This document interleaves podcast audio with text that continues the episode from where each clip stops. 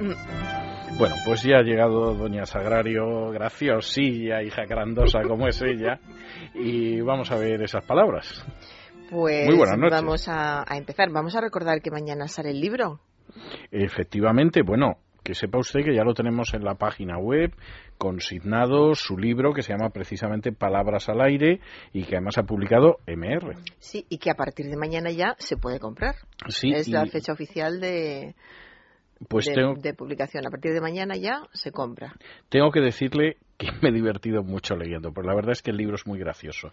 Es decir, hay, es verdad que recoge cosas que ha contado en este espacio del programa, etcétera, etcétera, pero la verdad es que cuando las ves por escrito mmm, todavía te llaman más la atención y cuando las ves recogidas página tras página y mencionando al político de turno, eh, a la folclórica de turno, etcétera, etcétera, la verdad es que el libro es muy gracioso. Yo lo he estado leyendo esta tarde, me llegó esta mañana un ejemplar del libro y la verdad es que me he divertido mucho.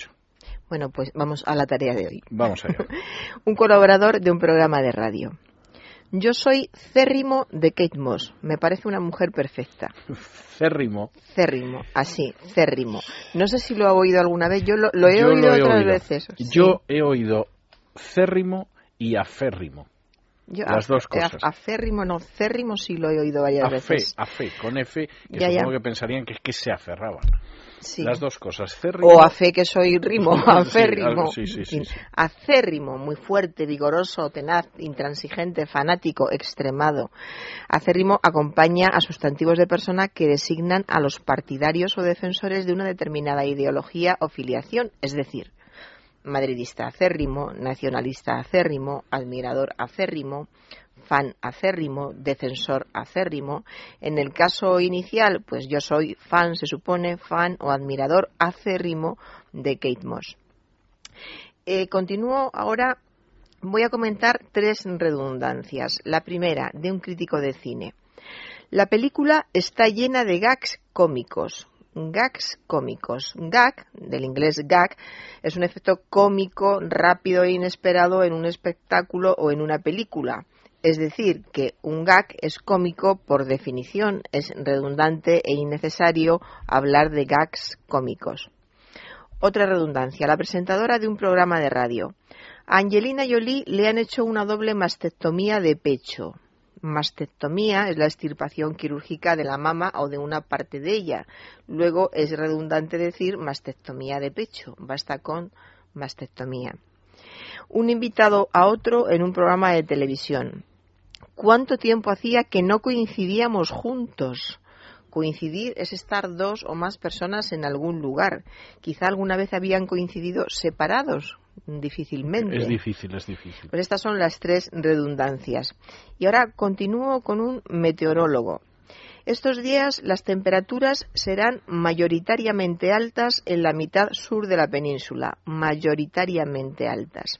Mayoritariamente significa por mayoría. Por ejemplo, los votantes han apostado mayoritariamente por un cambio. Lo correcto es decir, las temperaturas serán altas en la mitad sur de la península o, en todo caso, las temperaturas serán altas en general en la mitad sur de la península. Un error muy común, lo que voy a comentar ahora. Un moderador de un debate. Dejémonos de datos que nadie entiende y vamos a concretar.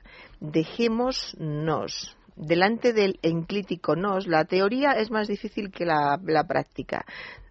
Ya lo advierto. Delante del enclítico nos se pierde obligatoriamente la S de la primera persona del plural del subjuntivo usado con valor de imperativo. Es lo que se llama el subjuntivo exhortativo.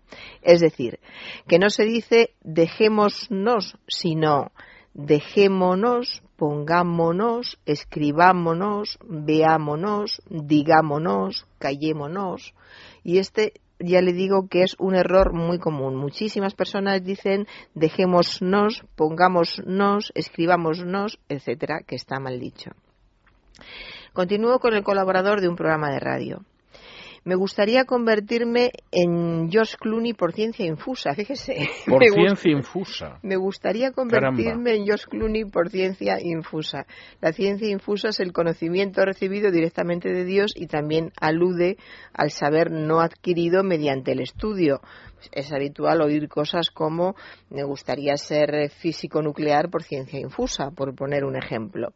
En este caso, quizá quiso decir me gustaría convertirme en George Clooney por arte de magia o por un milagro, que sería lo normal.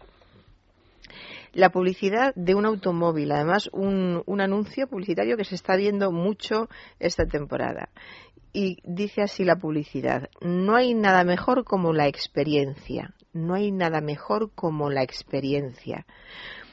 Cuando se usa la forma del comparativo de bueno, que es mejor, el segundo término de la comparación debe ir introducido por la conjunción que, que es algo que todos sabemos, es decir, no hay nada mejor que la experiencia. No hay nada mejor que la experiencia.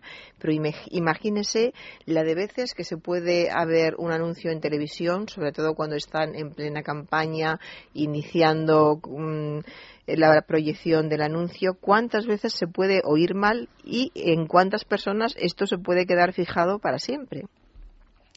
Continúo con un comentarista de un partido de fútbol. Me parece que el portero hoy va a quedarse inédito seguramente va a quedarse inédito. Sí, pues seguro que a los, a los seguidores del, del fútbol no les choca nada, porque me he enterado de que es muy habitual y que sí, que se dice, y ¿Ah, además, eh, sí, cuando, a quien se lo he comentado me ha dicho, ah, no está bien. o sea, que es muy, muy habitual.